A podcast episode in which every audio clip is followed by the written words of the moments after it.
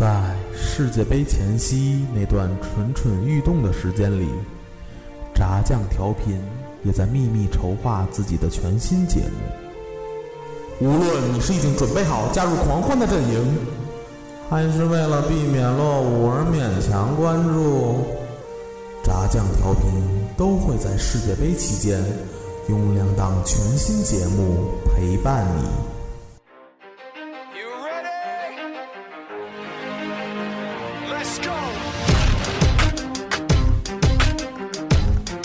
耶巴西世界杯一档充斥着吃喝玩乐的伪球迷凑热闹 style 我们将用八期节目从八个不同角度全方位带领您在嬉笑欢闹间玩转这个并没有那么专业的世界杯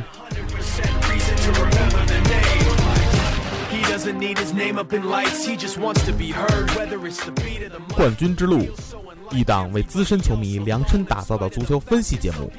我们用犀利的视角、客观的数据和理性的判断，为您解读每一场重要比赛。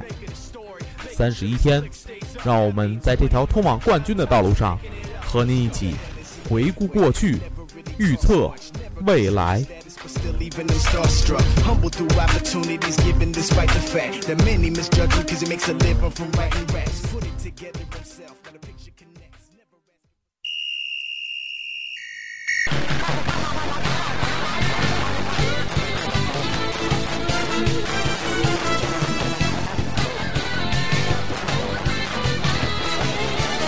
头球球进了，进了进了进了进了进了进了进了！点球，格罗索立功了，意大利万岁！欢迎收听《冠军之路》。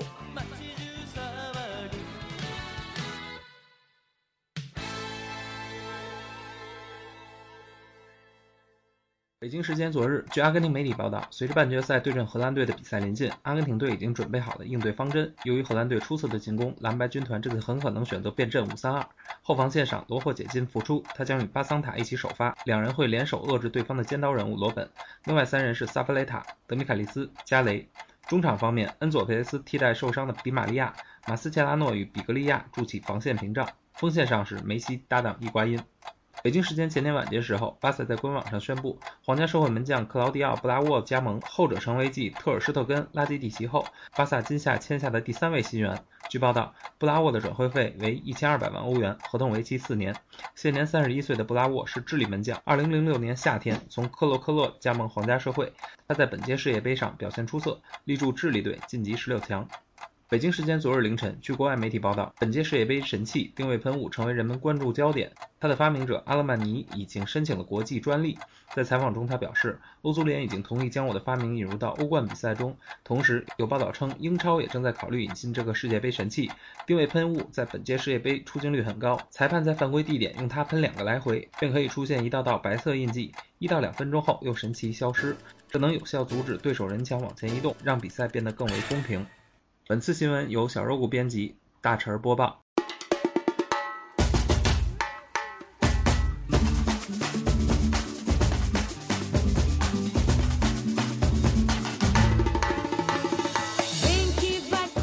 Hello，大家好，欢迎收听这一期的冠军之路啊、我是主播大陈儿。然后这一期呢，我们邀请来了两位呃常驻冠军之路的嘉宾，那让两位先做一个介绍吧。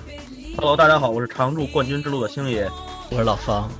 那明日凌晨应该是这个半决赛的第二场比赛了，也是最后一场半决赛。那么交战的双方呢是这个阿根廷和这个荷兰队。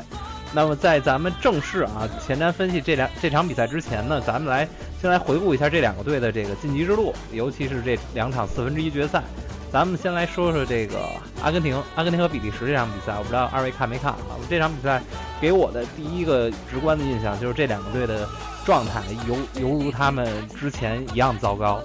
要不是这个阿根廷凭借这个伊瓜因的灵光一现吧，可以说，而且这场比赛他的状态也确实是非常的好，然后凭借他的一个进球，然后顺利晋级。如果要不是他，我觉得这个比赛的结果还真不好说。那二位对这场比赛呃怎么看？阿根廷和比利时啊，始终一直在这个世界杯里面就是慢热，不知道他们要慢热到什么时候，是不是要慢热到慢热到继续慢热到四强？也没准不是慢热，就是状态不好。就热不起来了。比利时的问题主要这场比赛的输的问题就是在什么地儿呢？他嗯，他的心态有问题，他没有把自己当做弱者，他想一口把自己吃掉，对，想做一个真正所谓真正的黑马，他所谓想当黑马的心态，嗯，导致了他可能百密一疏，就那一瞬间的一个疏忽，就是恰恰让伊瓜因抓住了那个稍纵即逝。而且那场比赛。这个进球是非常快，其实从开场的这几分钟，你可以看到比利时真的是想在这个短时间之内就把阿根廷给解决掉，甚至他先进一个球。但是可能就是因为这个心态，他想三板斧砍下去，结果被人来了一棍子。等于说，星爷觉得就是比利时之所以失球，是因为他没有摆正自己的这个位置，所以导致这阿根廷有他的一个可乘之机，抓住了一次机会。阿根廷相对更老道一些，他打这个世界大赛，打这种淘汰赛阶段比赛啊，相对于比利时那多太多了。那这个老方这边觉得这场比赛，其实我觉得阿根廷之前比赛一直有一人非常重要，就是那受伤了迪玛利亚。嗯，包括阿根那个伊瓜因这进球吧，应该也是我如果没记错的话，应该也是迪玛利亚传的，然后被那个威尔通亨吧碰了一下，伊瓜因才射的。所以，嗯，现在迪玛利亚伤了，现在梅西的状态虽说还不算很差吧，但是我觉得依靠他一个人面对这荷面对这荷兰队，估计不会，估计是有点有点问题是吧？这个待会儿待会儿我们会在下一个环节来具体说一说这个阿根廷这个人员，尤其是他的伤兵名单的这么一个情况。那这场比赛咱们回顾完，咱们再来看看荷兰队的比赛。荷兰队哥斯达黎加，其实荷兰这场比赛纸面上九十分钟一看，一百二十分钟一看是一场零比零，但是荷兰队这整场比赛机会真是不老少的，不少。其实这场比赛内容非常好看，嗯。啊，尤其是荷兰的十号老将斯内德，我们往往把目光之前的目光放在了罗本、范佩西，哎，放在他们的身上，但是恰恰是这个我们看似他啊。默默无闻、稳稳当当的啊，嗯，似乎可有可无的一个一个球员，但是他在场上的一个作用非常大，而且他在那场比赛有两脚一脚任意对非常漂亮的远射啊，嗯，都是险险些绝杀比赛。对，而且其实这场比赛到了这个，尤其是到了这个七十五分钟之后，荷兰队基本上就是控制了整场整个的这个局面啊，和尤其是到八十分钟之后。他有好几次的进攻，直接就是可以说就是临门一脚，就是没有把握住，要不然其实就可以在九十分钟之内解决比赛。说实话，九十分钟内哥斯达黎加就是所谓的大难不死，他完全就就是在守了，完全就是摆大巴了，就就纯防守了，他已经没法进攻了啊！不算加时赛他那个那个机会啊，那个可能也只是一个很偶然的。嗯，那老方这边觉得荷兰最近的状态，你感觉怎么样？就说一百二十分钟内没解决战斗吧，但是点球大战，我觉得取胜对于荷兰队这信心提升应该是非常大的。因为在这么关键的时刻吧，还是主教练居然敢换换上换一个门将，换换克罗尔上来，这对于整个荷兰队整体的信心提升，我觉得他基本上现在没有什么可怕的了。你看点球也赢过了，对，然后西班牙也大胜，基本上这这对一路很顺，我觉得很有冠军相。应该荷兰现在对，而且其实这个老家伙范加尔确实最后一个换人。太体现功力了啊！因为大家都知道，荷兰队是一个在面对点球的这么一个环节，对，历来都是他的硬伤，可以说。而且你可以想象，他在一百二十分钟之内那么多的机会都没有把握住，到了这个点球决赛，他们每个球员的，就是主罚球员的心态，肯定都是在想，我不能说努力白白努力一百二十分钟，没准最后还在这个点球，还要还没准要失败，抱着这种态度去踢点球，肯定压力更大。但是最后老帅范加尔的这一个换人，真的是体现了一些他的这个，呃临场的这个指挥能力。那么咱们在介绍完这两支队啊晋级半决赛的这个两场比赛之后，那让咱们来赶快的来前瞻分析一下明日凌晨的这场焦点之战啊，就是阿根廷对阵荷兰队。那让咱们进入大话预测板块。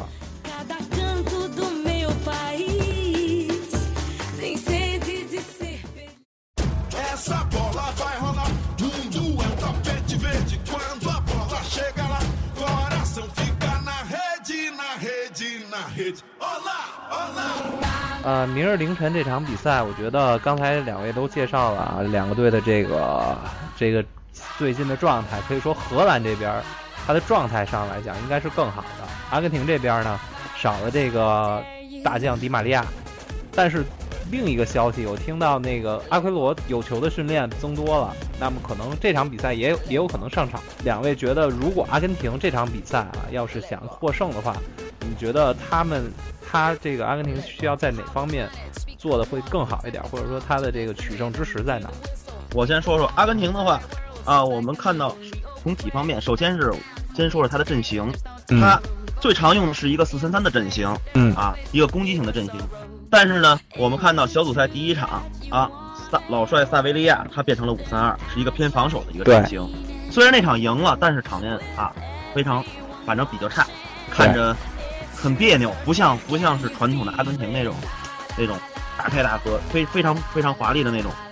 感觉，好像就是一支欧洲的一种一种防守型的打法。嗯，但是之后呢，他还是改回了一个四三三，至少说场面上来说啊相对好一些。啊，攻击力相对来说更加强大一点。嗯，可能来说，而且来说，很多他的球员，包括说一些退役的一些前国脚名宿，都是啊，在某种程度上、某种场合上表达了一种对四三三的支持和对五三二这种保守的一种反对。嗯，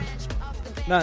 荷兰这边呢？觉得这个，因为我看到荷兰这边啊，他可能要在半决赛对阵阿根廷的这场比赛，他要变阵了，他可能要变成这个五三二的阵型。而且他的后防线罗霍也是解禁复出，可能要与这个巴桑塔一起首发。那么对于荷兰这边啊，新月觉得他的想要取胜，那么我们知道他这个攻击力一一如既往的强大。那么对阵阿根廷，你觉得他应该注意哪哪些方面？对阵阿根廷应该注意哪些方面？首先肯定是梅西，我们肯定要盯住梅西啊。当然他可能阿根廷会上一些骑兵啊，比方说啊拉维奇。啊，有可能是用那个之前在迪玛利亚受伤之后换上的恩佐佩雷兹。嗯，恩佐佩雷斯是一个其实应该我们注意的队员，他在上一场比赛表现的啊还不错。然后他是效力于胡超，胡超的 MVP。嗯，那星也介绍完了之后，我想听听这个老方对于这场比赛，你觉得这场比赛最大的看点？看点主要是梅西和罗本对决吧。我现在要是从那个领军人物上说来。主要是梅西、罗本对决，然后双方主要各伤一个大将吧。嗯，荷兰这边德容，那边是迪玛利亚。对，而且这两名大将，其实我从这个官方消息看报道，他们都在都是在说这两名球员可能都是在尽力的想复出，也是希望能够赶上这场重要的赛事吧。而且，其实刚才那个老方说到这个领军人物，不得不提的应该是上一场马斯切拉诺有这么一段插曲，他他这个在中场休息的时候。给大家宣读了一个，就是可以说进行了一个慷慨激昂的演讲，然后让大家这个热泪盈眶。主要演讲内容就是说，咱们啊那么多年都没有进入到四强了，咱们一定要这个突破这个怪圈啊，也是希望能够激励大家，然后进入到这个四强。那在这个他的这个球队友一听了，那这家伙一下就来干劲儿了，热泪盈眶，热泪盈眶。然后这个调整体力，调整体力，然后下半场也可以说是不能说他是守住这个最后一比零的结果，也算是呃得以顺利晋级，也算是做出一个精神领袖的这么一个一个一个一个角色吧。可以说，在做比利时这个比利时跟阿根廷这场比赛时，我一直就在想强调的是，阿根廷后防线没有经历过比较比较可以说比较猛的这么一个锋线组合，但是比利时。可以说是验证他们的一个试金石，但是这场比这场比赛比利时发挥的又是这么糟糕，所以这场试金石的这个这个作用可能只有到荷兰这场比赛来实验了。那两位也都阐述了自己的观点，那咱们也对这场比赛的比分来进行一个预测吧。那首先我先来吧，我先说吧。然后我觉得这场比赛结合一下这个赔率来看的话。呃，主要还是看到庄家还是略微的看好这个阿根廷一些，但是我觉得这个盘口开的不太合理。我觉得这场比赛可能九十分钟之内可能市场零比零，或者一比一，两个队可能会是一个平局。然后进入到加时或者点球晋级的话，我觉得，我觉得可能是阿根廷胜面会多一点，因为毕竟他也算是半个主场之力吧，应该算是。那我预测一个九十分钟一比一，然后晋级的话，那就阿根廷吧。那老方和新人也给个自己的这个比分预测。我觉得，我觉得可能荷兰吧，荷兰可能二比一吧，九十分钟内二比一。老方觉得荷兰二比一战胜阿根廷，那星爷这边呢？我觉得这场比赛进球不会少，我觉得有可能九十分钟内他们会打平，但是有可能是个二比二，会是一个大比分。我觉得是个大比分，但是最后点球，我我是希望荷兰赢，希望荷兰赢。对，对，而且其实我在做咱们在做那个那期大节目，就是小组赛总结的时候，我就说了，如果这届世界杯。有一支欧洲队能够在南美夺冠的话，那一定是荷兰队。我一直觉得荷兰、阿根廷谁赢谁就是冠军。那也让我们来共同期待这场焦点之战。那好，那咱们这期节目大家也聊这么多了，然后大家养精蓄锐，早点睡休息，然后一起关注这场明天凌晨四点的焦点之战。那跟大家说声再见吧，再见再见，然后大家拜拜，拜拜。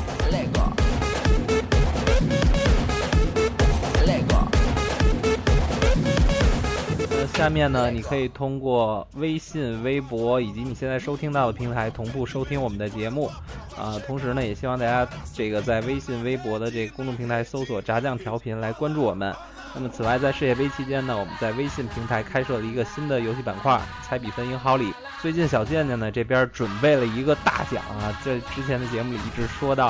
啊，就是一个仿真的大力神杯。如果这几场比赛你猜到猜猜对的比分啊比较多的话，那么这个奖杯呢就会送到你的手中了。那么让我们一起来期待明日凌晨的比赛。那这期节目就是这样，拜拜。Feel how the planets become one. It's like a drum to this and rhythm. Hear the whistle, kick the ball. The entire world soars like an eagle, and we all we play like we dance. Only today, there's no tomorrow. We've all behind in this place. There's no space for fear or sorrow. Is it true that you want it?